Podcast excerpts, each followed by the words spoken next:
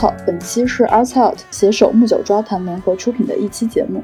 本期我们将讨论陪伴型音乐。Hello，大家好，这里是木九抓谈，我是凯文，我是 Rookie，我是菩提，欢迎来到 Arts Out 艺术书圈和木九座谈联合举办的系列节目的第一期啊。然后我们木九招谈的三位男主播呢也非常开心啊，能和艺术出圈的美女主播林子来一起录节目。哎，虽然是远程录制，但得益于我们都有足够的录制经验，所以我们有信心把质量做高。同时呢，也希望为大家带来一些陪伴和欢笑。哎，没错，我们既身处邻国，又爱好相投。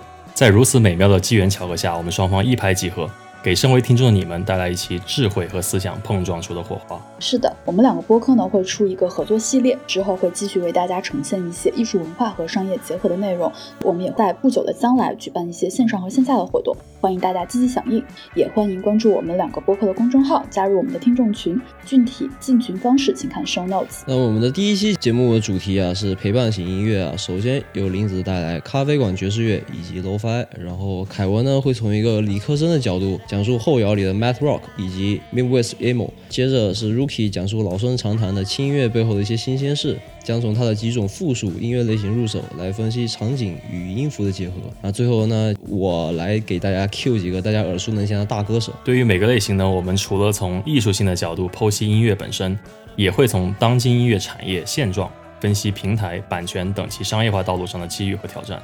正所谓文理兼备，维度清奇。那下面开始我们今天的节目吧。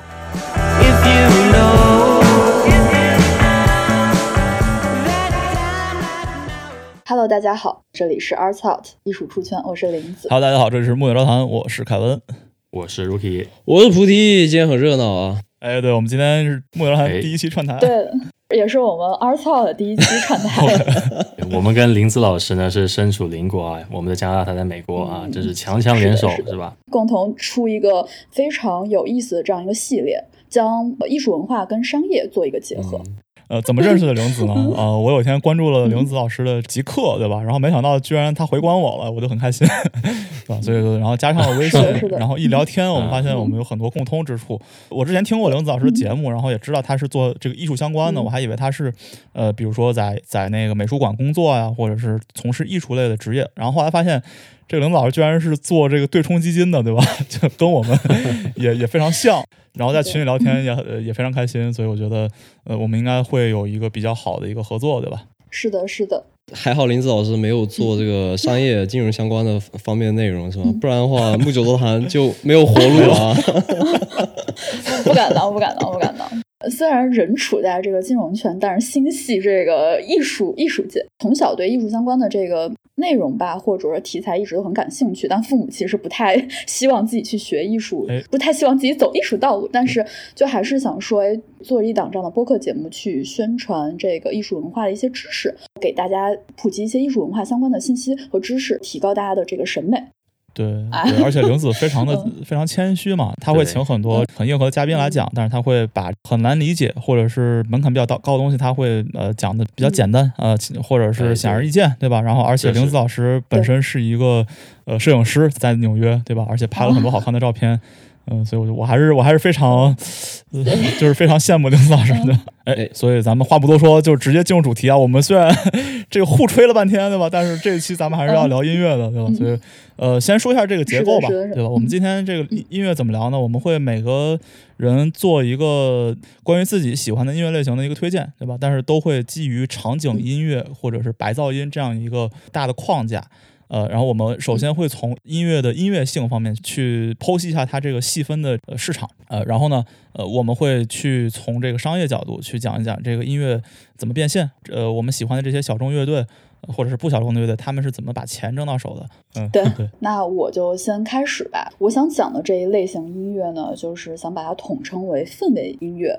尤其呢，就是像疫情期间，就是大家如果上油管或者说网易云上，会发现就有很多这种所谓氛围感的音乐歌单或者音乐直播。首先呢，就想提一下这个咖啡馆爵士乐，比如就是我每次到星巴克都会听到店里在放这个爵士乐。像国内的话呢，可能有一些所谓有格调的小众的这咖啡馆呢，他们也会放这种相似的这种爵士乐，但这个最早启蒙的就是星巴克了。一般来说，这种咖啡馆爵士乐呢，它是以一种 slow jazz 为主。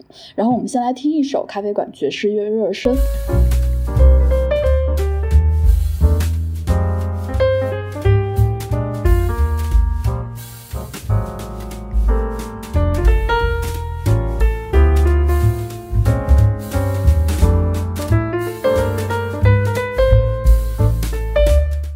完玲子老师放的这个咖啡馆爵士乐，我现在感觉我们现在缺一杯咖啡，对吧？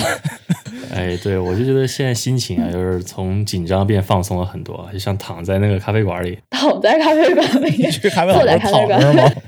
对吧？星巴克不有沙发嘛，对吧？躺躺坐着，那一般是无家可归的人。下次大家在这个多伦多星巴克看到有人躺着，有可能是 rookie，对吧？嗯，上去问他是吧？好的，下面的话我就想来具体的来讲一讲这个 low-fi。然后提到 low-fi 的话呢，我们首先还会想到它一个对立词，就是 hi-fi。那 low-fi 的话，它是来源于英文 low fidelity，翻译成中文的意思呢就是低保真，而 hi-fi 呢就是 high fidelity 的一个缩写。在这个专业音乐的概念里，保真度呢自如其意，代表着这个音响系统重现原本真实声音的一个能力。对于耳机和音响系统的越高的保真度呢，代表着器材能够更好的真实还原唱片中的人声和乐器的哎，声音。对，因此呢，HiFi 呢就代表着这个高保真，它也就成为了音响系统品质的一个代名词，被众多音乐发烧友共同追求。相反，Low-Fi 则意味着它难以还原真实声音，所以在 Low-Fi 的音乐中呢，会明显的感觉到声音有一些模糊的效果。它不像这种专业唱片公司所出品的音乐那样，声音听起来很通透。所以有时候你听到这个 Low-Fi 的话，你会发现，哎，这个音乐中混杂着一些噪音。下来就想来讲一讲这个 Low-Fi 的一个历史。就过去呢，就很多人会。容易将这个 lo-fi 曲解成为摇滚乐的一种风格，但其实就是这只是某些摇滚乐队在录制专辑的一种制作模式。我觉得不一定是非是他的制作，可能是他没有条件录 HiFi，很多这个乐队没有钱，对 他他只能去 Lo-Fi。对对对对对，是这样的。所以就是在六十年代、七十年代，所谓的一些车库摇滚，或者说一些朋克摇滚，就是具备这样的特质，因为他们当时没有足够的这样的一个经费去制作音乐，所以当时的设备局限，他们只能通过那样的设备录制出来那个音乐音质就会稍微差一些。嗯，但 lo-fi 这个名词的一个出现呢，它大概是在一九八零年末的美国。当时呢，有一些独立摇滚的制作人，他们舍弃了所谓主流音乐专辑的一个制作流程，然后他们以所谓四轨或八轨的录音设备进行专辑录制。在整体曲调的呈现上呢，他们刻意让作品呈现出一种残缺的感觉。到九十年代初期，lo-fi 有着相当不错的一个发展，许多乐队呢特别喜爱以这类方式进行专辑的录制。lo-fi 的这样一种风格呢，就成为了一些乐队和歌手的招牌特色。嗯，比如就是 Neutral Milk Hotel 还有 Bake 这两个乐队，就可能在美国的就是所谓的这种小众的音乐圈还算是比较比较有名。然后其中 Neutral Milk Hotel 呢，他们在九八年发行的一张专辑叫 In the Aeroplane Over the Sea，呃，发行的这张专辑呢，他们就是主打 Lo-Fi 这种音乐风格。嗯这张专辑呢，虽然它没有在销量上获得一个极大成就，但该专辑呢被亚马逊评为这个史上最伟大的百大独立专辑之一。就亚麻它有它有什么资格来评价这个专辑呢？他有一个音乐团队，还是还是什么 Jeff Bezos 自己拍脑门？我我想搞一个 前一百。这个是个 good question，我说实话我还真没研究过，就是亚麻他们这个网站的这个评选形式是怎么样那我比如说他们可能以当时一些销量，或者说他们可能向乐迷们发起了一些投票，哦然后最后对，然后选择这张专辑就是作为所谓这个百大独立专辑之一。对，所以下面分享的这一首歌曲呢，就是 Neutral Milk Hotel 他们的这个 In the Aeroplane Over the Sea 这首歌，然后我们来可以来听一下。And one day we will die, and our ashes will fly from the aeroplane over the sea. But for now we are young, let us lay in the sun and count every beautiful thing we can see. 然后下来的话就是 lo-fi 这样的一个表现形式呢，它虽然很难成为主流，但它却跨越一个个时代，呃，所以就是以 lo-fi 的这样一种方式呈现出来的作品呢，它往往就是有种比较独特的一个质感。哎，对我就是有时候会去 YouTube 上面去听 live stream，它会直播一些 low-fi 的音乐嘛，然后配着那种卡通的照片，就它场景性很强。就是他说，哎，这个音乐是帮助你学习的，啊、这个音乐是帮助你呃上班的。睡觉前，啊，对，还有睡觉前的，对，感觉声音里面的场景很多像像在下雨啊这种。对对对对对，这个我呃马上就会要提到。首先，我还是想再来说一下 Lo-Fi 具体的一些音乐风格的一个混合，就是它算是一个大范围音乐风格的一个统称，包含了所谓爵士、摇滚、氛围、电子和说唱这种不同音乐风格的类型。Lo-Fi 如果我们可以说再细分一些的话，它可能有 Jazz Hip Hop、Lo-Fi Hip Hop，还有 Chill Hip Hop。Jazz Hip Hop 属日系的最出名，就比如说牛叔。哎，你说到 Hip Hop 我就不困了。哎，日系的啊，这个这个我特别感兴趣。那像那些动漫里面的那个插曲是吧？这都可以算是。呃，也不能算是。所以就是下来的话，我又想分享一首歌曲，就是牛叔一首曲子。然后这也是我们二次二的第一期节目结尾的曲子。对，然后我们来听一下。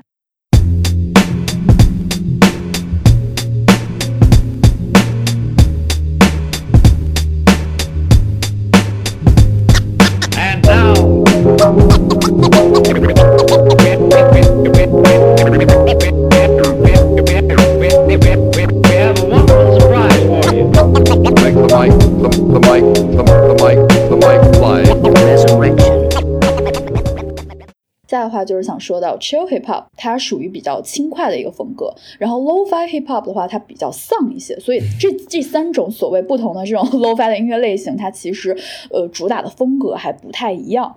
但是呢，我们总结一下它们的有几个突出的特征，就是所谓的暗淡的 beats，然后简单的合成器旋律，以及偶尔掺杂人声采样。哦，人声采样就很多，就像就真的像说唱一样，或者是他不他不是去唱唱一个调，他是有就是比比如说两句话这样对吧？对，有一些是那种轻声的女生或者男生，或者有一些的话就是他有一些说唱混混杂在里面，采耳。话就是想提到刚刚 Kevin 说的这个当下网络红利的这样一个时代，平台红利这样一个时代，有一些人制作了这种 Lo-Fi 特别的这种失真的音乐效果，然后发到网上。就是在 YouTube 这个平台之前，这种 Lo-Fi 音乐呢，它起初的话，当时是在 SoundCloud 和还有这个 Bandcamp 上这样音乐分享网站比较多，但并不引起人们注意。后来呢，就一些 YouTube 博主呢开始整理这个 Lo-Fi Hip Hop 音乐，把它们放在 YouTube 平台或者 Spotify 上，制作成这种一小时左右的音乐合集或者这种音乐直播。然后这种音乐合集呢，一般会配上一些动漫人物的图片，就非常宫崎骏风格。然后一看就哎，这是不是吉普力工作室制作的？但其实并不是，只是就很像宫崎骏的这种动画里面的人物风格。图片中的人物呢，他们一般是坐着或躺着，都显得非常的舒服。然后标题呢也起得非常的精准，一般会标注说，哎，这是帮你放松的，适合学习时收听。逐渐的呢，当时就吸引了上百万粉丝的关注。像现在的话，在国内。B 站上、网易云上也有从油管上搬运过来的一些歌单视频。下来的话呢，我就想聊聊变现这一块儿。变现这一块的话，像 Lo-Fi Hip Hop，其实主要都是由一些网络博主通过平台去分发，就我们刚刚前面提到的 YouTube 或者 Spotify 这样的一个平台去分发，他们并没有专业的唱片公司去制作发行。所以呢，这些博主们他们都是通过平台的点击量以及制作周边来获取利润。嗯嗯。所以这样的变现方式呢，其实是比较微薄。对，其实我我其实也看了一下他这个变现方式，有另外一种方式，其实他现在。就非常能找得准自己的这个这客户在哪儿。就你看，我们现在比如说 YouTube 有很多这种制作 Lo-Fi 的人吧，有一个博主好像叫叫 Chilled Cow，对吧？他们他们会 惬意奶牛，惬意奶牛，对。然后他们会自己做一些这个 Streaming Service，就是他们会直播。然后呢，他们。不只是从 YouTube 上直播，他们有自己的网站也可以直播，然后他们可以把这个东西就打包成一个产品，然后卖给咖啡馆。对我，我等一下就很想讲 下面的一种 变现。看来你这个功课做的非常的详细，非常好。我也是在 YouTube 上发现了一个频道，这有点给人家打广告的嫌疑。我看到有一个 channel，他们专门做这个 BGM 这一块的生意，他们叫 BGM C Station。然后他们是有自己的网站的，就他们的 information box 底下有一个他们自己的网站，然后点击那个网站进去呢，你会发现他们是提供所谓音乐发行制作，然后传送到这个世界各地。作为如果说一个商家他有自己的一个门店，他们可以通过订阅这个网站的服务，然后在店里播放。他们制作的歌单，然后他们里面的任意曲目，然后并不需要任何的使用版权的一个程序。因为这个平台呢是通过这种会员费进行盈利。看这家网站，他们的这个会员费大概是九百八十日元一个月，所以其实是很便宜的，十块十美元，可能没有也就一美元没有十。对，就真的，一美元非常的便宜。我不太清楚，就是说他们这样的一个变现模式，长远这样的发展下去，到底是否能盈利？因为其实像直播，他们是很耗服务器的，嗯，对，而且你需要嗯租服务器，然后让他们二十四小时不停歇的去播放。其实你租这个服务器的成本也是也是不低的。呃，对，但是我其实有另外一个问题啊，就这些，比如说 Chill Cow 这种，他这种博主，他们是从各种各样的地方去采样这种 low-fi 的音乐，对吧？那其实他们是在做一个整合的一个服务。那这些音乐很很少一部分是他们自己写的，他毕竟不是一个音乐人，对吧？我其实看到的，像就是我关注到的这个呃网站，他们其实上面显示的是他们自己有自己的音乐人，OK，然后他们会把这些音乐人集在一起，然后让他们做一个这样的直播。就可能比如说哎音乐人 A 和 B 这一周我来进行一个音乐直播，然后我直播的同时，我又把这个音乐录制下来。嗯录制下来之后呢，我又可以把它再制作发行，然后提供给不同的商家，让他们在店里进行播放。这样的话呢，这些商家订阅他们的 service 也不用担心任何的版权问题，因为平台他们相当于通过自己的音乐人，然后去提供这样的一个哦 service。，OK，希望这个分到音乐人手里的钱还有 还有一部分，对吧？就 听起来感觉，呃，这个对这个其实就不太好说了。对，这个其实真的是看体量。最后想提一下 low-fi 的音质问题，这个就是其实是他们的一个痛点，因为我们刚刚前面提到了嘛，它的特质就是会用一些合成器制造一种模糊的音效，然后包括一些噪音，就是特质的一些噪音在里面。但是有些音乐爱好者呢，其实并不喜欢这种混搭的音乐方式，甚至会觉得音质糟糕。对，所以也就是为什么这个是一个作为场景音乐来来呈现的。对吧？因为如果你真的去认真听的话，我不我不相信很多人能能真的去听进去那种音乐。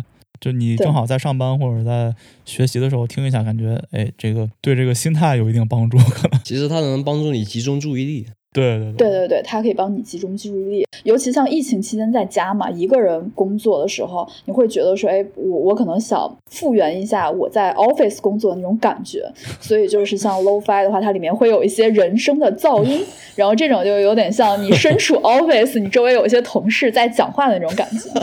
这是实时模拟。就是你在 office 上班的时候，你嫌办公室噪音大，对吧？你现在要回家了，你就嫌没有噪音，就是不想上班。哎 这个好解决是吧？生个孩子，保证全是噪音。全是高频噪音。好的，然后我的 low-fi 这个所谓氛围感音乐就讲到这里。就是我现在特别想去买一个，不是是 YouTube 去下，就买一个 low-fi 的那个碟，就家里播放高清的。主体又想消费了。这就是富人跟穷人的区别。对，我想的只是说上 YouTube 找一找这个音乐听一下得了。哎，我不是还在睡在咖啡馆里吗？对吧我没有家。结果发现开馆就是 Rookie 开的，对，体验其实就是就是 Rookie 投资的。这叫免费的免费做一个 survey 对吧？免费做一个用户调查。哎，对，哎，你们这个给我画大饼啊！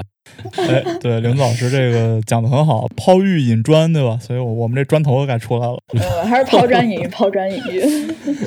所以下面的更硬哎，核。对对，我我来讲一下这个后摇，对吧？后摇这是我我们之前讲过，之前推歌的时候也讲过一些后摇。哎，对，嗯，嗯，然后讲完之后，我觉得这个菩提是不是也开始听听后摇？最近 我还是重金属啊，哦，你还重金属行吗？其实其实其实说实话，我之前会听一些后摇，哦就是我觉得后摇就是也会比较好的帮我去集中注意力。嗯就是我感觉我好像很喜欢，就比如说学习的过程中，可能听一些音乐什么，所以我听音乐种类也还是蛮多的。像后摇也是有一阵儿还蛮喜欢的一种音乐类型。哎，对。然后 Rookie 也喜欢后摇，对吧？因为我们之前去听那个什么 Cigarette After Sex，哎，对，哦，我我也很喜欢，我也很喜欢他们，但他们其实也属于氛围氛围感音乐的，他们是那种 soul，还有点就是灵魂乐在里面。对对对，他们他们有点有点 soul，对，嗯有点 soul 的这种音乐风格在里面，我也很喜欢他们。哎，对。但是其实就是按理说的话，虽然后摇很小众，但是 Cigarette After Sex 像这种乐队呢，他们在后摇这个圈子里还是非常大众的一种存在。嗯、很多人听后摇都是会从他们开始啊，然后再慢慢的去往往深处挖。你这儿得加一个中文翻译，对吧？他们叫事后烟乐队，要不对事后烟乐听众没有队听的，就是非得加一下。你想你想表达什么？在网易云上，网易云上他们的这个乐队的名字被改成了 CAS，对啊，啊，和谐了。嗯，对，被和谐了。对，刚说哪儿了？啊，对 说嗯说他是在后摇这个圈子里比较比较大众，比较对。然后其实有后摇还会再就再细分，你就可见后摇这个群体是多么的割裂。我今天想介绍的有两个风格吧，其实它这两个非常像，就一般呃是这个 math rock 的也有，也会是这个 Midwest emo 有一点，呃，一个就是这个数学摇滚 math rock，另外一个就是 Midwest emo。我个人理解就是数学摇滚呢，它会更注意这个节拍或者更 technical 一点的东西。呃，Midwest emo 这个类型其实就是几种比较常用的这个和弦走向，这些和弦拼在一起的时候，它就有一种 Midwest emo 的感觉嘛。说起 Math Rock，你们对 Math Rock 有没有理解？就是你们觉得 Math Rock 是什么样？寻找公什么最大公倍数 呃最小公倍数 最大公约数，最大公约数我我以为还行。我以为是做数学卷子做的有点嗨起来了。确实是，对，它确实是一个寻找最小公倍数的一个东西，但也不是那么呃严格了，对吧？那它这些特点呢，就是它的节拍会不规律，比如说我们最流行的这些 pop 或者是这些 rock。嗯，它是四分之四拍嘛，或者慢慢一点的歌四分之二拍，有这个三分之三拍的都，对，这都比较少了吧，对吧？就大部分的我们的抒情歌都是四四四拍没有 R&B 里面的三拍挺多的啊，对，R&B 里面会 Babyface 那些，哎，对对对，所以你你就会觉得嗯这个三三拍的比较动感一点，对吧？那四四拍就很抒情，你像什么光良这种，大部分都是四四拍。哎，对，然后 math rock 呢，它会采用一种很特别的拍数，比如说是十八分之十一拍，那四四拍就是大大大大，那八分之十一拍就是哒哒哒哒哒哒，就它的长短是八分音符，然后它十一的意思是每个小节里面有十一个八分音符。对嗯每一个小节里面有十一个八分音符。对对，OK，你像你像那个四分之四拍，那就是是四分音符，然后每个小节里面有四个四分音符，那每个小节加起来就是一嘛，这样的话听起来就非常的就就非常整。然后你要八分之十的话，你这种拍子你听起来就很乱嘛，对吧？因为就是你分的太碎说白了了。就是你就 old school new school 嘛，对吧？两两派之间的嗯玩的一些新花样。对，如果你是 math rock 的吉他的话，你的调音也会不太一样。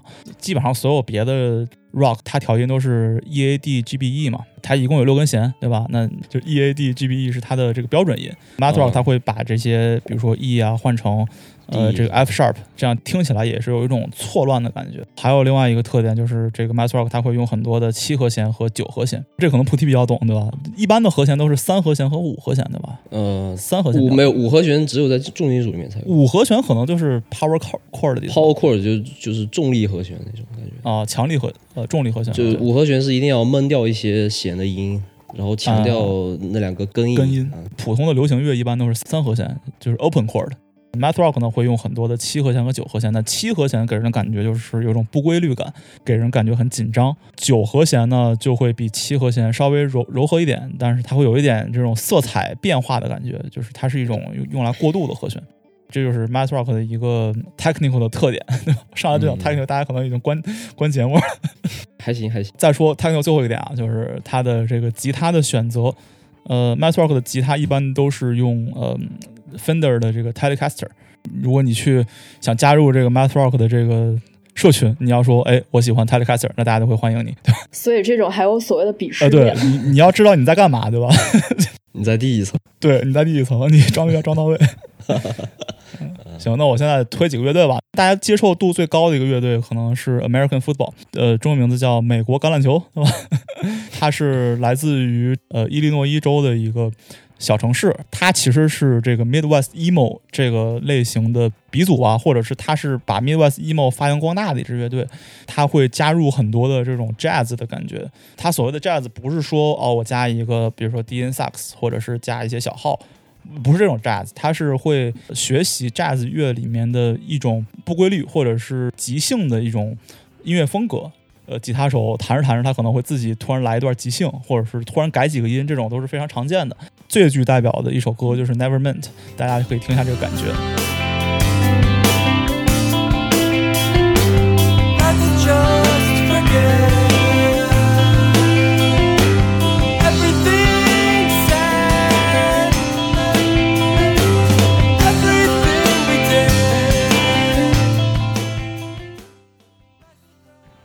其实这个我我觉得还是比较听着还行，因为它好像是六个拍，然后就下一段，六个拍就下一段。对对，它这个好像前它前奏还没有那么的乱，感觉对吧？呃，对，还是挺有规律的。对对对对对，所以它这个还是就是它就更偏向 Midwest emo。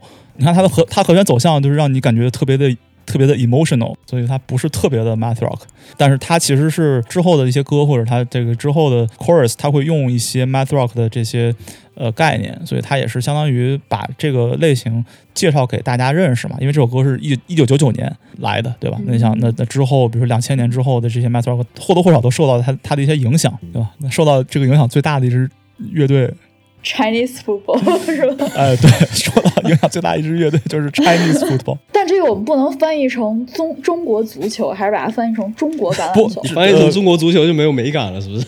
但是在我们的中国的听众群体里面，就是他的外号就是国足嘛。对，哦因为其实就是你就是从这个这个 Chinese football literally，就是它真的就是。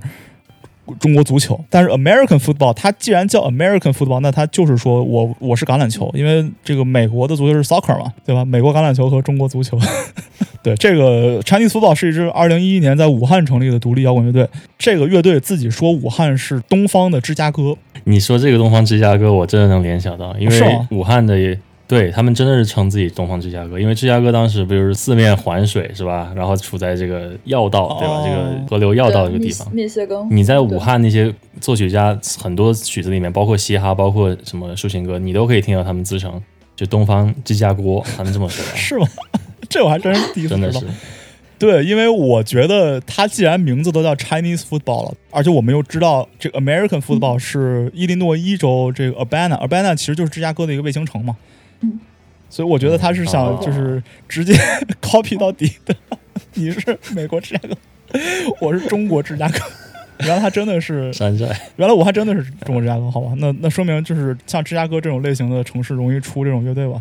对这个无法解释的现象。哎，对，这个乐队的呃 logo 也特别的好听啊，叫“冲出亚洲，走向世界，全力以赴，体无完肤 真国足，我操！”，真真的非常搞笑。对，然后我今天还翻到了这个主唱，他这应该是主吉他手，他的这个豆瓣主页，然后他还写了很多诗，对吧？我觉得这这简直是，就是我我觉得这哥们儿太帅了，对吧？比如他写的什么诗呢？家中单块堆成山，一把木琴打江山，私藏芬达很多把，演出一个都不耍。日啖一瓶念慈庵，脚踏破鞋着旧衫，乱写乱拍和乱画，post emo indie rock。我觉得这哥们儿真的是太有才了，对吧？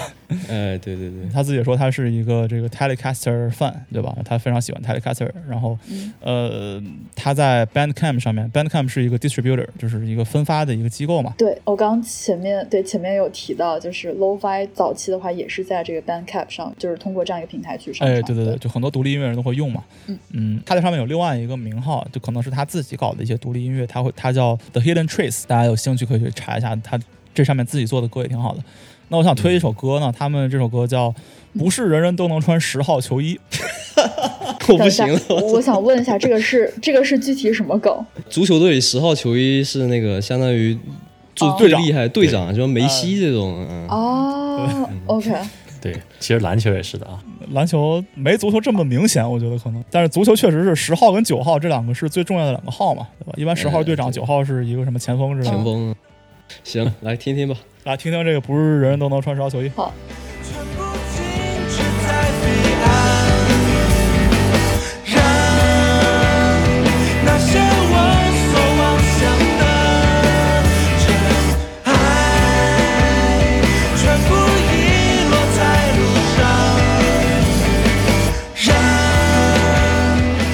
所以听完这首《不是人都能穿十号球衣》，大家有什么感觉？感觉。自己真的穿不了十号球衣，我我其实挺期待他们如果明年可以，哎，今年可以参加月下。哦对，就是之前，因为我就是听过，我有一个朋友，他他有个朋友是在国内做后摇的，但他们那个后摇乐队是没有没有所谓主唱吧，就是主唱好像只会念诗 或者说念几句话，但是没有所谓人声的去唱，就是所以他们主要是在这种曲调的创作上。然后当时他们就去了月下的海选，然后那个导演组团队就很喜欢他们，就很想让他们上这个节目。导演组他们就有一个唯一要求，就是哎，你们能不能就是把这个人声的这种朗诵或者人声就是说话改成唱歌？然后被主唱拒绝了，就是所谓的主唱拒绝了，最后他们就没有上这个节目，所以就可以感受到说月下其实是对这种后摇其实也还是蛮、嗯蛮有喜好的，对。这首歌就跟那个 American Football 比，其实就更偏向 math rock 一点，因为 American Football 它其实是真的是非常 emo 的，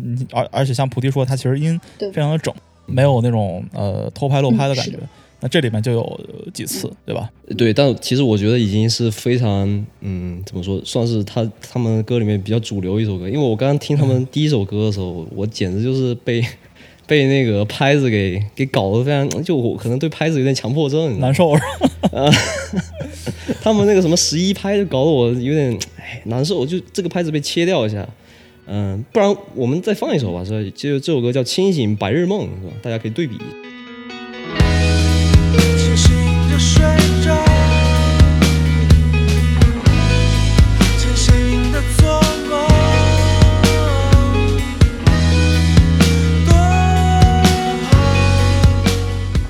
对，这个感觉就是确实比刚才那个乱一点的，就就更 math 一点。他他就是那个吉他间奏的时候还是挺正常的，对吧？嗯就是一二三一二三，然后突然就是人声进来以后，突然变成就是我也不知道怎么数，对吧？我我不会数，呃我不知道那个学名叫几分之几拍，但是它就变成呃一大大二大大三大大四大一大大啊二大大，就突然乱一拍进来，对就是它是三拍的节奏，但是它每十二拍会把最第十二拍给去了，就这就让我很难受。当时，就空拍，对吧？加了一堆空拍。对，他就直接把下下一个那个三拍的那个重音直接就接进来了，就感觉像剪掉一段儿，对，要要就是这效果。就说明我的鉴赏能力还不太够，你知道吗？不能欣赏这种。嗯，对，说明好事啊，说明他洗脑，对吧？你你现在音乐给人留下印象深的，无非就是节拍上给你呃截一块儿或者增加一块儿，或者说你的曲调上面，像李荣浩很多歌就是给你就不按寻常路出牌，哎是吧？他就给你一个小调，让你记得非常深刻，我觉得是好事。对对对，所以所以听完这么多 math rock，我其实有一种自己的感觉啊，就呃为什么会有人喜欢？就为什么像我这样的人会会喜欢这个 emo 和 math rock 呢？那因为有的时候我们去听歌，那很多我们是听港台流行音乐长大的嘛，那我们去 KTV 也唱的都是光良，然后呃林俊杰这种，对吧？周杰伦他们其实是歌词是占很大的主导作用。你像陈奕迅的歌，对吧？他很多都是，他是靠着黄伟文、林夕给他写词写得好，会会真的是整体提升这个歌的质量。但这个东西听时间长之后，可能会有一点审美疲劳，对吧？那 emo 跟 math 的这个特点，它既传承了这种港台流行乐，就是很带入情绪，对吧？慢慢的、慢慢的唱，慢慢的走，然后它同时把这个人声去掉了，或者去掉了很大一部分，那有一种感觉就是。此时无声胜有声，对吧？或者是此时没有歌词儿，呃，还比有歌词儿更好，对吧？而且，呃，它跟这个普通的摇滚，或者是跟重金属摇滚，呃的区别是，因为所有摇滚都必须是愤愤怒的，对吧？我必须对一些事情是有自己的看法，然后很生气，然后你像那种 powercore 的，就咚咚咚咚咚咚那种感觉，或者崔健就是听说过没见过，就很生气，对吧？哎 那这个 emo 跟 math 呢？那我觉得他可能这个愤怒稍微呃收住了一点，可能也是跟他这个地地域有关。你像呃美国的中西部，呃，甚至是像什么 Pennsylvania 这种地方，那其实是呃中东部了吧？呃，这些其实城市是没有很强的存在感的，不像纽约跟 L A 或者是 San Francisco 这么这种城市特别的有存在感。他们的他们所有体育球队都非常的强，或者他们每天都在纽约就算了吧，纽约呃纽约现纽约纽约现在不行，怎么 Q Q 到纽约？纽约棒球还行啊，啊 哦哦，对，确实纽约运体育不是特确实不别强，确实。他发展金融 对对观 观众的腰包正好林子在这儿 Q 一下。Q 一下，呃，所以就是说他没有去受到大城市的那些关注，呃，所以他可能会这边的人会性格更平和一点，所以他少了一些愤怒，然后你你从这里面会多听出来一些这种无奈和顺其自然的感觉，那不如就就这样吧，对吧？那他这些音乐呢，在这个音准对齐的情况下，它虽然是乱的，对吧？但它因为我们取了最小公倍数，所以它到最后一定会同时结束在同一个音上，啊，对同呃那同一拍上，对吧？所以它一定是齐的。那它在这个音准对齐的这个时空之间呢，又杂糅了一些这个纠结和不甘心的感觉。哎，这也是我们这这听就中间听到那些所谓呃偷掉的音，或者是空白的音，或者是卷在一起的音，那这些感觉就像呃缓缓的对你诉说，其实我也不满意的，我也不开心，但是我也不能喊，我也不能骂，就 就是那种也是表达一种很丧的对对对，状态。是有一种很丧的状态。嗯嗯，然后其实很多这个电影啊，你像 Juno 这种电影，它甚至会把这个、啊，呃感觉融入到它的画面里去，它会有一种就是雾雾蒙蒙的感觉，然后会很拍很多六七点就是泛着晨露的这个呃早晨，对吧？或者会拍一些午后嗯五点半六点太阳下太阳下山的这些外景，那这种其实跟这种音乐的感觉是非常搭的。非常像的，它也是影响了一部分的影视作品嘛。我我我前阵看了一个特别小众的一个七七七八集的一个小剧吧，是叫 I'm not okay with this，就是呃不合我意，或者是并非我意。这个推荐大家看一下，它就非常的这个后摇，我觉得这个剧拍的特别后摇，所以嗯，我觉得也是这个后摇还是有有一定的生存空间。现在，我回去再听一下，好吧，小众中成哎，对主流。对对对，小众中成主流，哎，对，培养一下自己的耳朵。哎，对，所以哎，所以说怎么去挣钱的这些人，他们基本上签不到什么 label 啊。你像这个音乐呢，我们一般是要么签厂牌，要么是呃自己发嘛。那他们一般会去走一个这个 individual distributor 的一个路线，然后我去拿到一个自己的 license 之后，我去找自己的呃 distributor，然后去分发我的音乐。你像呃玲子之前也提到那个 Band 呃 Bandcamp，应该是最主流的一个 distributor 了。呃，还有 SoundCloud，哎，SoundCloud 哦，它通过 distributor 呢，我们可以在呃 YouTube 啊，或者是呃在这个呃 Spotify 里面去听到他们的歌。对吧？那我们听完这种带劲的后摇呢，我们再给耳朵来一股清流哈。没错，就是我给大家就带来轻音乐啊。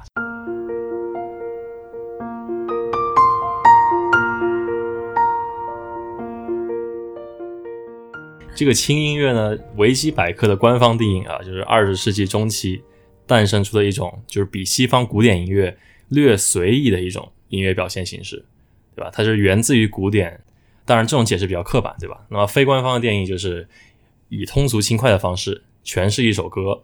那么这个歌的来源可以是原创，可以是改编。那改编的主体呢，可以是古典乐，可以是流行乐，甚至可以是民谣。那么轻音乐来源，你可以就看出来，就是可以很丰富，也可以复杂，对吧？但是改编之后的结构呢，就非常简单，然后节奏也随之变得很轻快。他们这些音乐一般都是以小型乐队或者个人去演奏。轻音乐它是就像我们官方那个说法一样，对吧？它从古典乐里来，但是它具体是怎么诞生的呢？我们都知道，我们之前不是讲了一期那个古典音乐嘛，对吧？巴赫、莫扎特、贝多芬这些十八、十九世纪的古典巨头，对吧？他们呃音乐呢，就是也则是因为受到这个文艺复兴的影响，特别的严肃、庄重啊。他们一般你听他们音乐的场合，就是特别大的这种音乐会啊，或者欧洲主流文化的这种场合啊，对吧？听了就感觉你要带个领带、哎领结，穿个西装就要去坐在那里听了。让人感觉很很正正式，对，然后很正派啊，就是挺这种上社会上流人物，适合于他们这种精神水平。啊，就是 Rookie 啊就打着领带，穿着西装往这咖啡店一躺，对吧？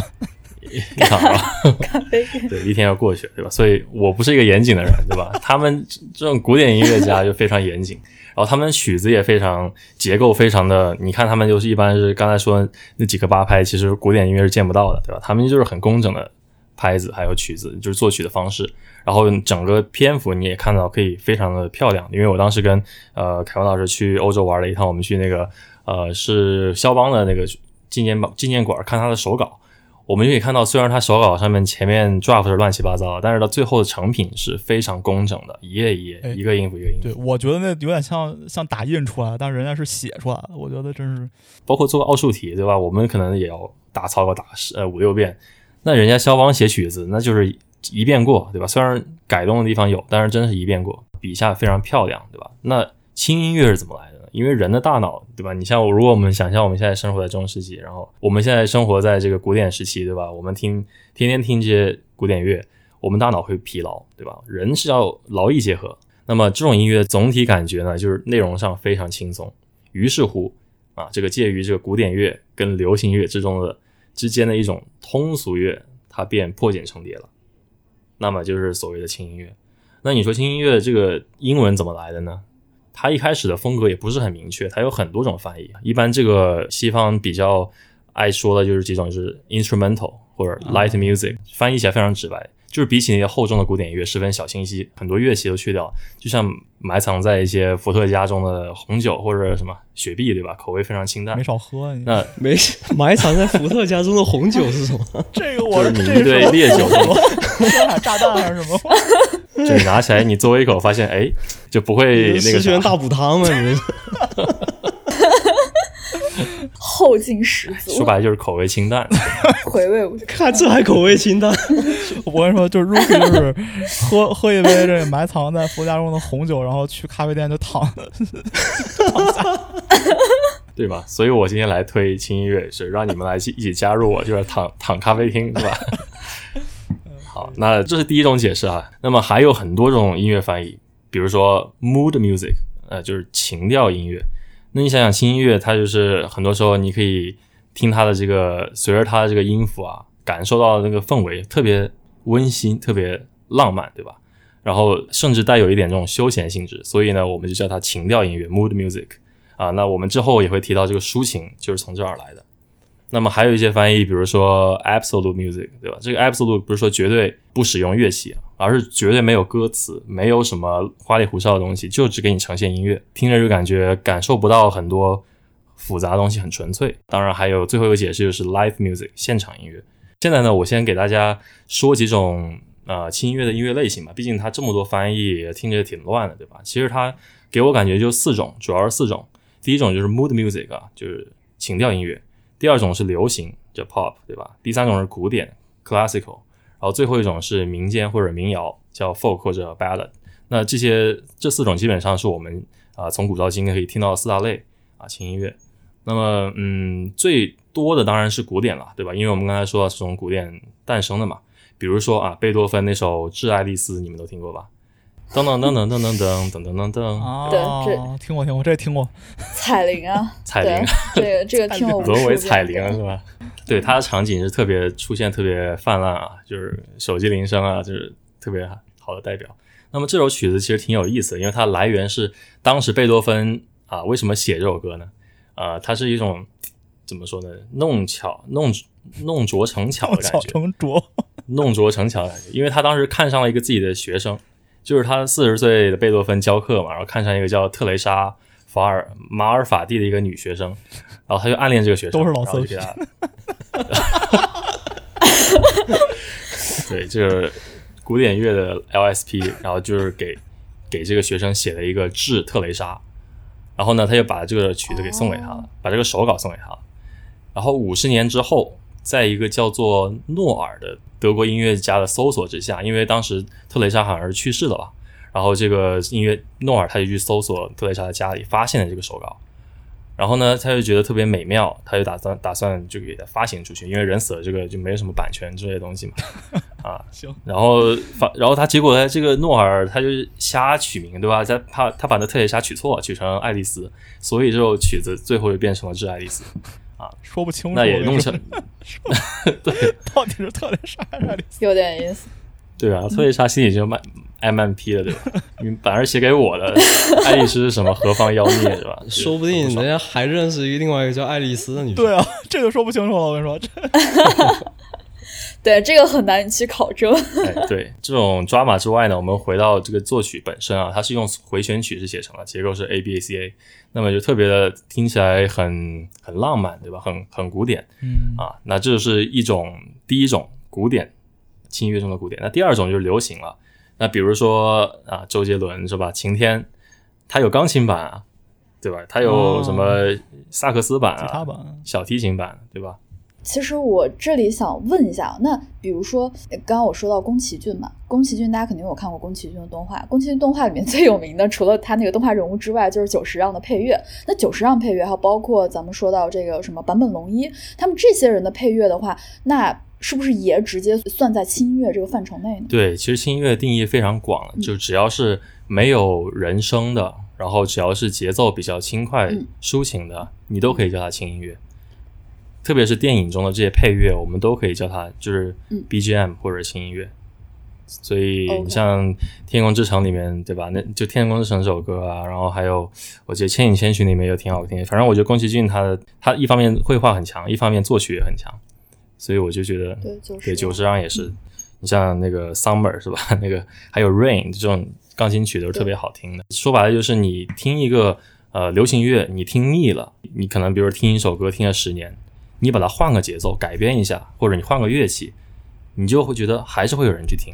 这就是它轻音乐、哎 pop light music 的魔力所在，对吧？你可以听到一首歌的抒情版、摇滚版、快版、慢版，各种各样的版本都有。嗯，你像我小时候，我我还专门买一张碟，就是专门收集这个，我忘了是周杰伦还是林俊杰，对吧？反正就是我我就是喜欢听他们的轻音乐版，因为 我就不用去想歌词，不用去体会那种歌词里面那种那种情绪，你是不是觉你是不是觉得听完这歌词儿发现写 写的就是你，真难受？写的是身边的某个朋友，是吧？无中生有。无中生有。那么呃，说完流行的，那还最后一种就是我们的民间了。那民间呢，就是民谣嘛，说白了，我们呃举个例子啊，英国的民谣有一首曲叫《绿袖子》（Green Sleeves），你们可以去听一下啊。这这个曲子就听起来非常的悲伤，所有关于绿色都很悲伤。就不是不是这么解释的。行行行，对啊，那那就是想说，呃，民谣其实很多曲子也是，呃，通过纯吉他对吧，纯萨克斯去表现出来，包括这种小号也有。你像听赵雷或者听宋冬野的歌，你把他歌词给去掉，它就是个轻音乐，就是这种感觉。嗯那那说完它这个呃类型呢，就要说一下这个这个轻音乐的商业模式了。其实这个话题其实挺对于轻音乐这范畴挺惨的，因为它没有什么特别容易盈利的方式啊。你像过去在古典时期呢，呃，一般我们上他们上流人士会去参加这些歌剧，对吧？音乐会啊，就听一些音乐指挥家去，或者说音乐家自己去演奏的一些曲子啊。那么当然就是有门票费这些费啊，广告费这些，对吧？那逐渐呢，它就变成了。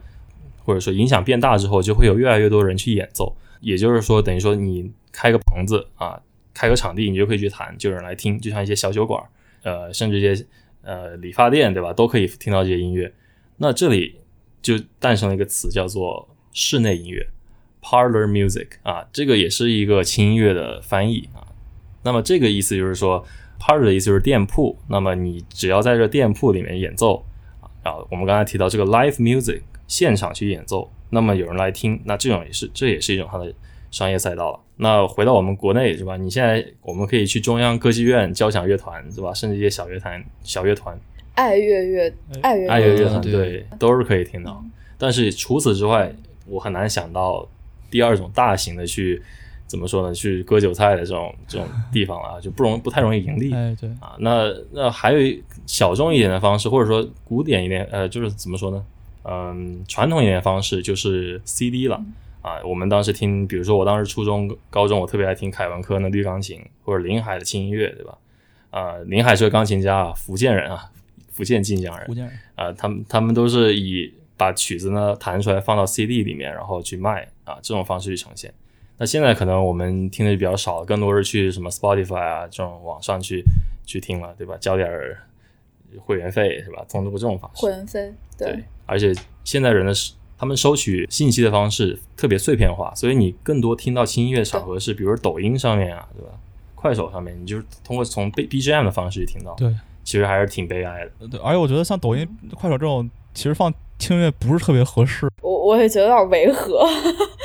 对，就感觉它可能应用场景可能更多的还是像我们前面提到流媒体里面，就是比如说像 YouTube，或者哪怕是咱们说到 B 站吧，B 站可能它有一些呃拍景色的一些视频，它可能靠一些轻音乐做它的这个 BGM 这样子。哎，对对，就是说，呃，你一般像视频这种呃播，就是怎么说呢？视频赛道上面，他们一般展现出一个场景，就一般想配想配一个符合场景的音乐嘛，比如说放个小视频，然后特别悲伤，那么音乐来个悲伤的，这样我们看起来就特别投，就是有那个灵深入其境吧。嗯啊，包括现在你刚刚想让我想到微信最近不是有那小视频嘛，很多小视频背后的那个 BGM 都是轻、哦轻音乐，比如说前两天我听到一个意大利的那个歌曲，就是一个萨克斯家他演奏那个好朋友再见是吧？他就是用萨克斯吹出来的，哎，那就是一个轻音乐。嗯，其实其实 Rookie 这个应该比较懂啊，就比如说 Rookie 跟女朋友去餐厅吃饭，去那种特别高档的餐厅，他肯定不会放放 hip hop，肯定不会放 rap，对吧？应该放一个轻音乐。我都是去吃烧烤对吧？都都都是 disco。野狼，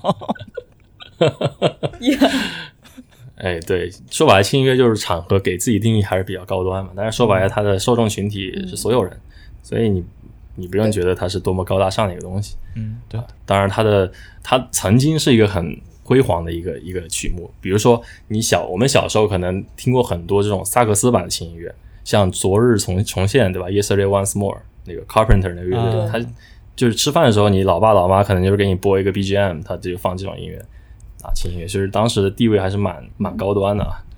我我觉得我们家吃饭 BGM 是新闻联播。那你是爱时，所以说凯文老师现在博学是吗？对时事挂钩特别。其实里面也有轻是吧所以乐，当当当当当当。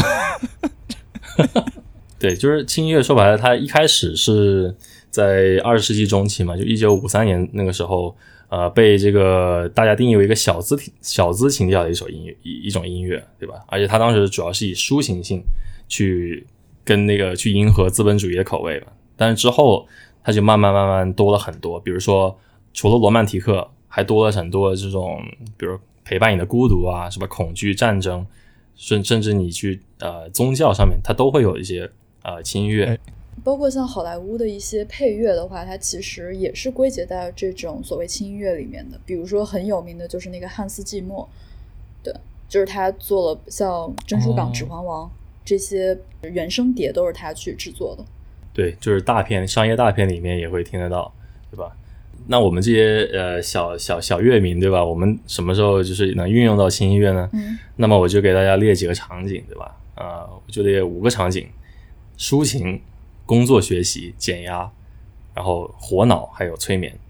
其实它这种场景比较复杂，就是丰富哈，也也很多是对对等对立的这种局面。嗯，我最想说的是这个抒情方面，因为呃，一轻音乐给人带来就是陪伴嘛。我们这期的这个主题也是陪伴，就是你听歌，小时候听歌听的是节奏，对吧？成年听歌听的是共鸣，你就万变不离其宗，你就是想从中找一个陪伴。所以你轻音乐的抒情，它就是我们怎么说，从音乐里寻找一个很重要的东西。包括回到古典时期，你舒伯特对吧？为以什么为闻名呢？就是以抒情闻名。当然，我觉得跟他姓没什么关系，对吧？他就是他音乐就是给人很强赋予那种抒情感。我接下来会给大家给大家放一首歌啊，这首歌你们可以体现出轻音乐的一些魅力吧。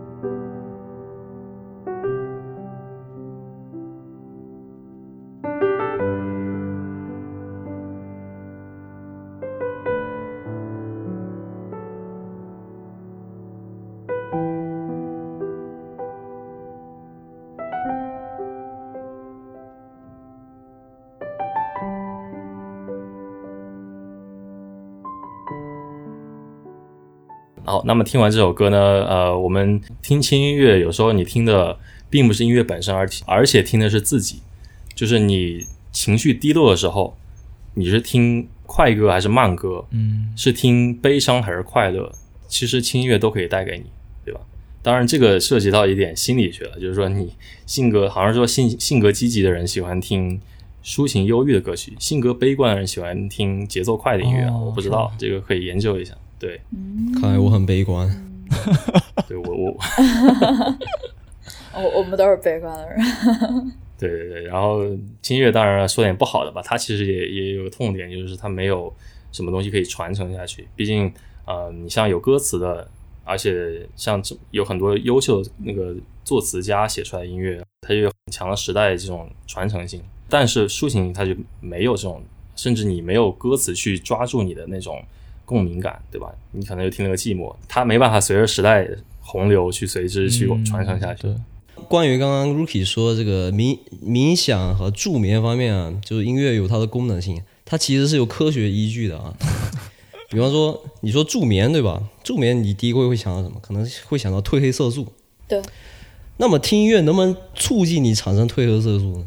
能吗？其实这个答案是不行的。那你说说。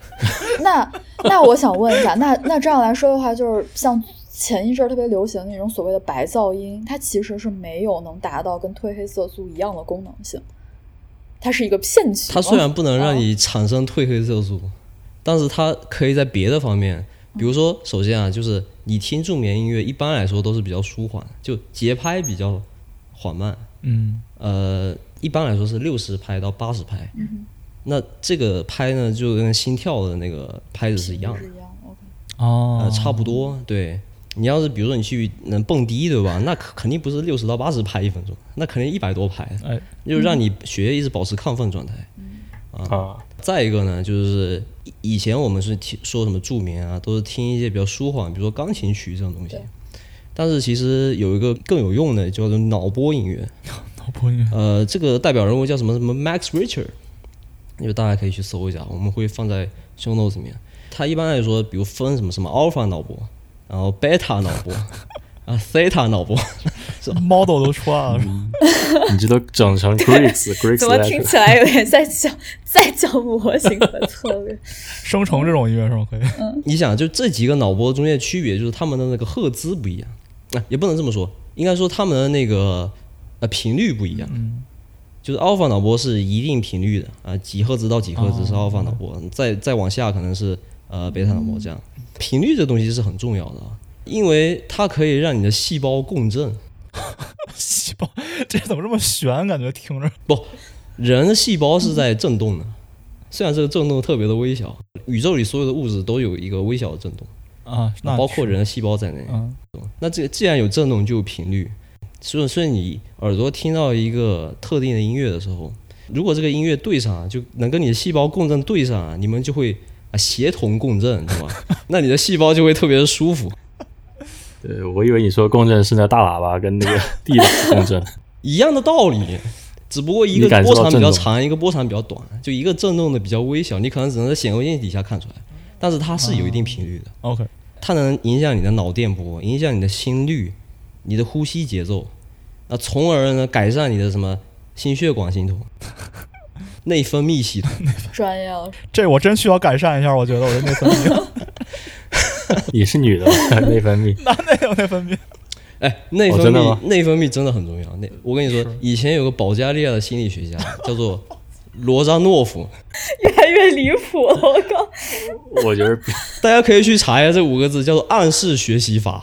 OK，是由保加利亚一个心理学家叫罗扎诺夫啊，他提出来的。大意就是说，如何激发人脑力的潜能。大家不要笑好吗？我现在控制不住。我觉得说的跟真的一样，你知道吗？就完了，就是真的，不是伪科学啊。就是说，呃，他有这种暗示学习法，这是这一整套大的系统，对吧？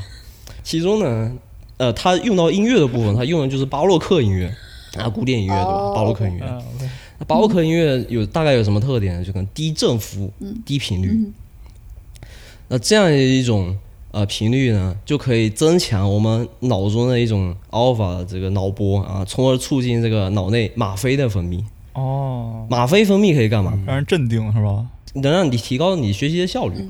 OK，哦，让人更专注，专注，提高专注，更专注或者说比较活跃，就是你什么什么记忆力啊，呃，学习能力，还有什么创造性思维啊，这些都可以增强。嗯嗯。所以说它这是有科学依据的，然后呢，还还有比方说什么消化系统你也能改善，这听着有点离谱。对我看完这个以后，我就找到我胃肠不好的原因，我天天听重金属音乐，太重口了。嗯，从今天起改听改听这个脑波音乐。对对对，我就我就回去听一下刚刚这个这个林子老师和和 Ricky 老师推荐的几个新音乐，我都应该多听一点，不要天天听重金属啊。哎，不是互补原理嘛，对吧？你想听重金属，说明你性格特别温柔，是吧？没有温柔啊。哎，对我确实是非常温柔的一个人啊。就最近还有一个很火的，就是一个日本人，叫做药师寺宽邦。这个人大家也可以猜，哎，不是不是，这个人是以那个用唱歌的方式来念经而闻名的。嗯，这么说不对，应该是用念经的方式来唱歌。哦，我我我看过他，他是在 YouTube 上发过很多视频，是吗？对对对，他很火，他 B 站、YouTube 都很火，而且他经常来中国开演唱会的。哦，他是翻唱许巍的什么 什么蓝莲花是这种朴树，朴哦树的生如生如夏花。花，生如夏花，对我看。对，我还去特意听了一下，他中文发音还挺好的。来放一下吧，我真还挺好奇这个人。其实其实你这个应该去 YouTube 上跟着视频一起看，那个视频拍的确实好，嗯，拍的好还是表情好？都挺好的。他那个头跟我一样拍，跟我也一样。我们就是看那个时候理的，我操。哎，这个人他以前，这个人是这样，就是日本日本的那个寺庙啊，都是继承制、世袭制。对对对，世袭制，就是之前看过一个日剧叫《朝九晚五》，那啊不是《朝五晚九》，就是石原里美和 山下智久演的一部日剧。然后它里面就是那个男主就是一个和尚，然后他就是相当于继承了他爸的这个寺庙，他就是这个这个寺庙的新住持。你就会了解到说，原来日本的这种寺庙它其实是一个所谓世袭制的，就是相当于说。呃，子承父业，然后相当于这个，他是一个这种所谓的富二代或者对这样的一个存在。妙二代，对，妙二代，所以说他早年的时候就很很叛逆嘛。那年轻的时候谁想在寺庙里待一辈子啊，对不对？年轻的时候他也搞音乐，他搞什么？什么哎电音啊、rock 啊、呃 R&B 这些东西。然后后来他就回到这寺庙里面继承他爸的家业，然后后来他就呃，他最有最有名的就是那个念什么般若心经嘛，哎，一把木吉他配，哎，挺好听的。还有就是大悲咒，大悲咒，从头到尾就一个调嘛对，什么南无阿弥佛吉拉嘛，但其实，但其实好像听大悲咒真的也是能，就是以它也是某种程度上也是一种陪伴型音乐，非常陪伴。让你去去静下心来，然后很专注的去做一些事情。相当陪。伴可以说是，因为是这样，他的他的人生他只有一个音嘛，平的，他全部都是平对的，对对，但是他是有一个弦乐四重奏，就小提琴、大提琴那个来给它配。哦那这个这一部分它是有一些音乐上一些变化，所以你听着也不会那就是更加恢宏一些，非常恢宏，而且你也不会觉得它是在念经，觉得它是一个音乐的感觉。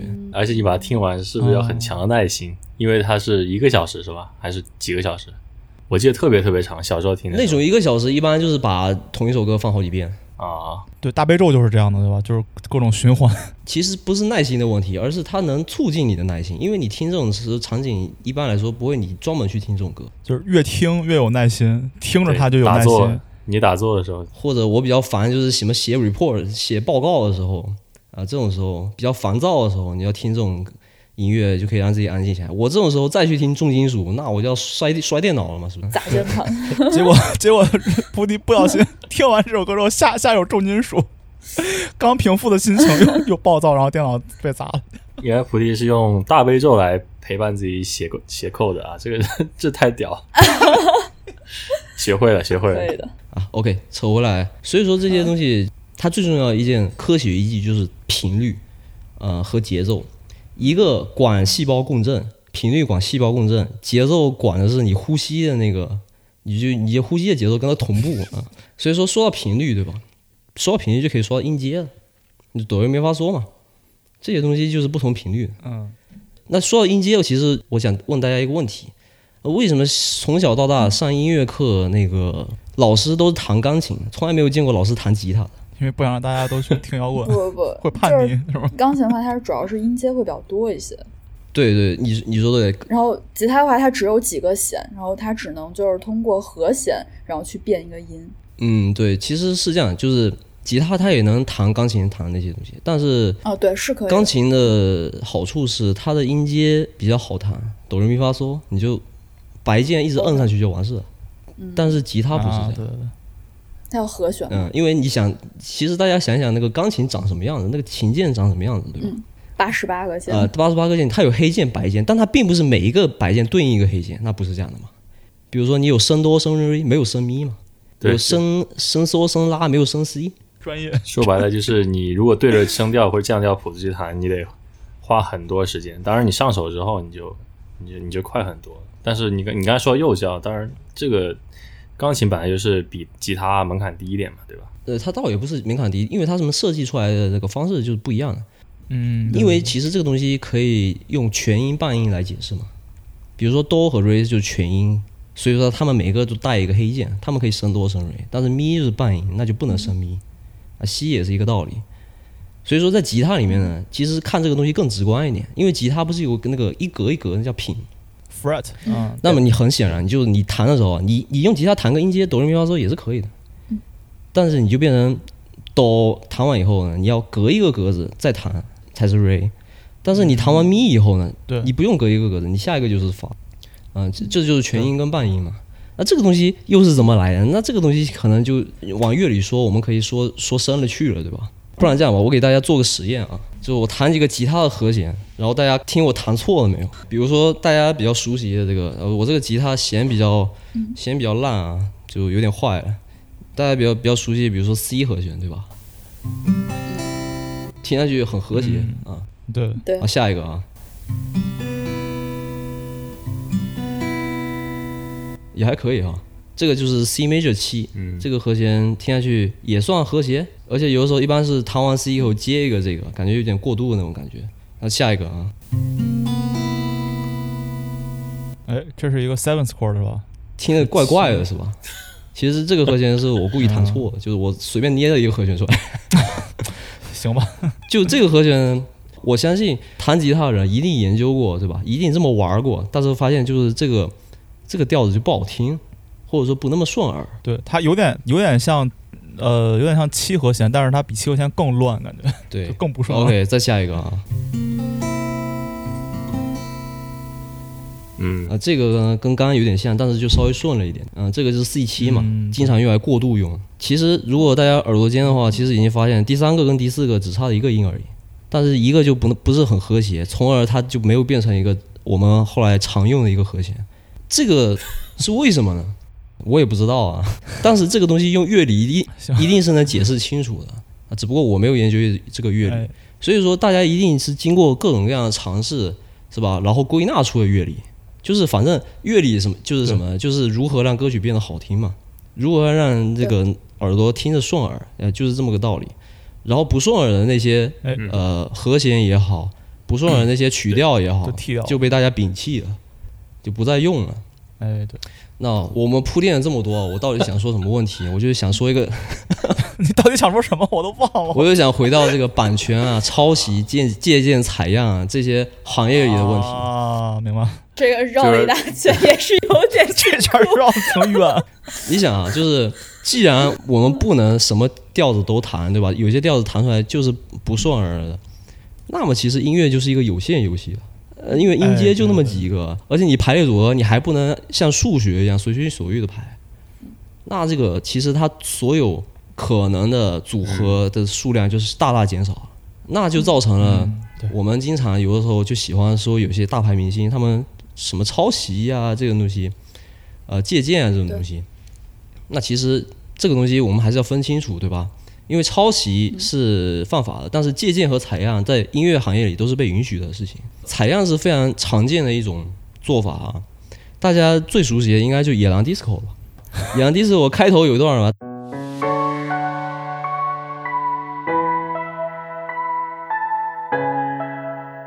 啊，这是他买的，就这一段这一段 beat，、哦呃，贯穿全曲嘛，这段 beat 是他买来的。哎那因为这段 beat 当时那个那个叫什么宝石剑对吧，对对，他就摊上了大麻烦。不是买了这个，对，因为因为这个涉及到采样，采样又涉及到版权问题，就是有些采样你是可以随便采的。比如？比如啊，比如我给大家举个例子，周杰伦的歌大家都听过，周杰伦有首歌叫《四面楚歌》，嗯，然后呢，周杰伦这首歌出了以后就被媒体说抄袭，抄袭了美国的一个、呃组合叫 Four Minor。啊，方 OK 方是这样，周杰伦出专辑的时候是当年的十一月一号，Four Minor 出专辑是十一月十五号，所以其实物理上来说，啊，不不存在谁抄谁，就谁抄谁都不可能。就是其实问题的真相，其实就是说他们都采用了同一段采样，而这段采样呢是免费的，于是他们都放在音乐上，哦，OK，给大家放一下，就是一模一样的一段。嗯，这是周杰伦的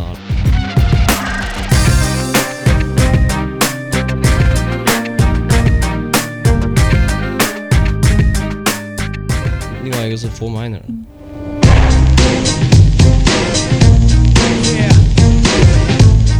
啊，确实，呃，确实，对吧？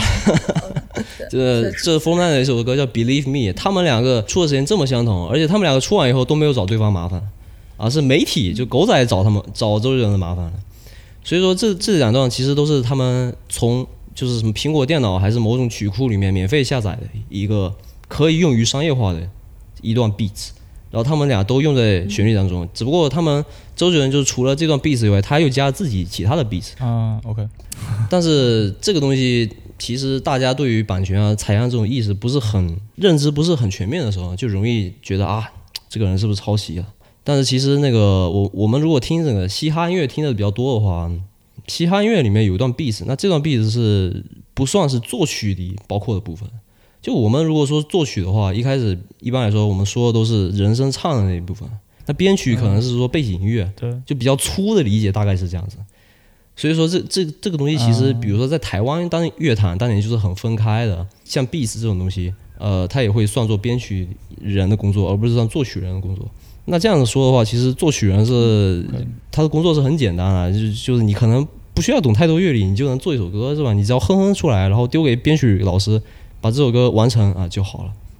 比方说那个 Fifty Cent，对，他的好多歌都是那个 Doctor Dre 来做的嘛。比如说那个什么 In the Club，大家都听过吧？前面有一段 beats 就是 Dr. Dr. Dre 给他写的。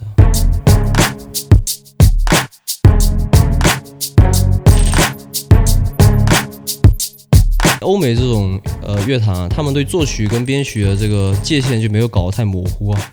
因为一首歌，说实话，有的时候不是听你唱的怎么样，或者说你唱的 rap 根本就你需要一点点 beats 来来伴奏，对吧？你这时候这个 producer 就是制编曲人这个工作就特显得特别重要，嗯、大概是这个意思。所以说，嗯，你要说一个歌手抄袭啊，呃，采样啊这种东西，就你可能你要先去了解，对吧？比如说刚刚我们说回第一个例子，就宝石剑那个东西，宝石是买了它的版权的，而且它那个版权里面明文规定你是可以用于商用的，就是 monetization 你是可以的，只不过后来不知道出于什么原因，原作者又把宝石告上法庭了。哦，这个原因我知道，就是说当时它有三个版本，好像是三十九美元、九十九美元还有五千美元，就是三个版本。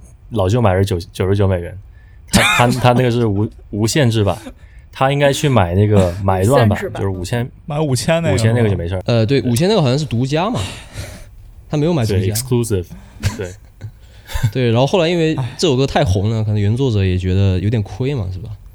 嗯对对但其实那个他九十九美元那个版本里面已经包括了可以商用化，可以用于商演。但这个东西我们结论就不留给我们评价，好吧？留给律师去评价好了。嗯，呃，说说到这里，我们今天节目差不多啊，就到尾声。嗯，就是版权这个东西固然很重要啊，但是我觉得大家就不用太敏感。对对对，其实我觉得作为这个听众角度，作为乐迷角度，其实我们完全可以，呃，open minded 一点，就是我们可以就是把心放宽，对吧？因为音乐做出来就是让我们听的嘛，我们听个开，我们听得开心就好，对吧？但是作为一个音乐人来讲，做或者作为一个呃作曲家来讲，你首先要有这就这其实是一个就是道德标准了，对吧？其实法律很难去要求这种创造性非常高的东西，要管也管不住嘛。那其实就是你看你自己的职业道德了，对吧？职业道德高的话呢，就去呃，你当然可以去采样，可以去借鉴，但是但是还是尽量产出这是属于自己的东西，对吧？对，对我的观点是，你可以去采样，对吧？你甚至就是说你想采什么样都可以，但是你要把采样那个名字，就是那个作曲家的名字给写上去。你像现在很多那种，哎，对，比如说 shout out to 谁谁谁，对吧？你说 rapper 唱啥，他都会把那个 demo 的名字先说出来，这就很哎无无伤大雅，或者说这就很建设性。你你就给别人一个名号，好，行，我们今天聊得差不多了，非常长的一期节目。特别长的一期，对吧？就今天也非常感谢我林子老师，对吧？我们这串台也算比较成功，我觉得是的。是的，是的，普及了各种这种音乐类别，然后还有 心理知识、乐理知识以及法律常识。奇怪的知识又增加对。奇奇怪却有用的知识就有增加了。嗯好的，那我们就是期待下一期的一个串台节目，我们会再结合艺术跟商业，然后进行一系列的思考与探讨。哎，好，行，那今天就这样，跟大家说再见。好的，大家拜拜。看那紫蓝的天，快要消失在一瞬间。无限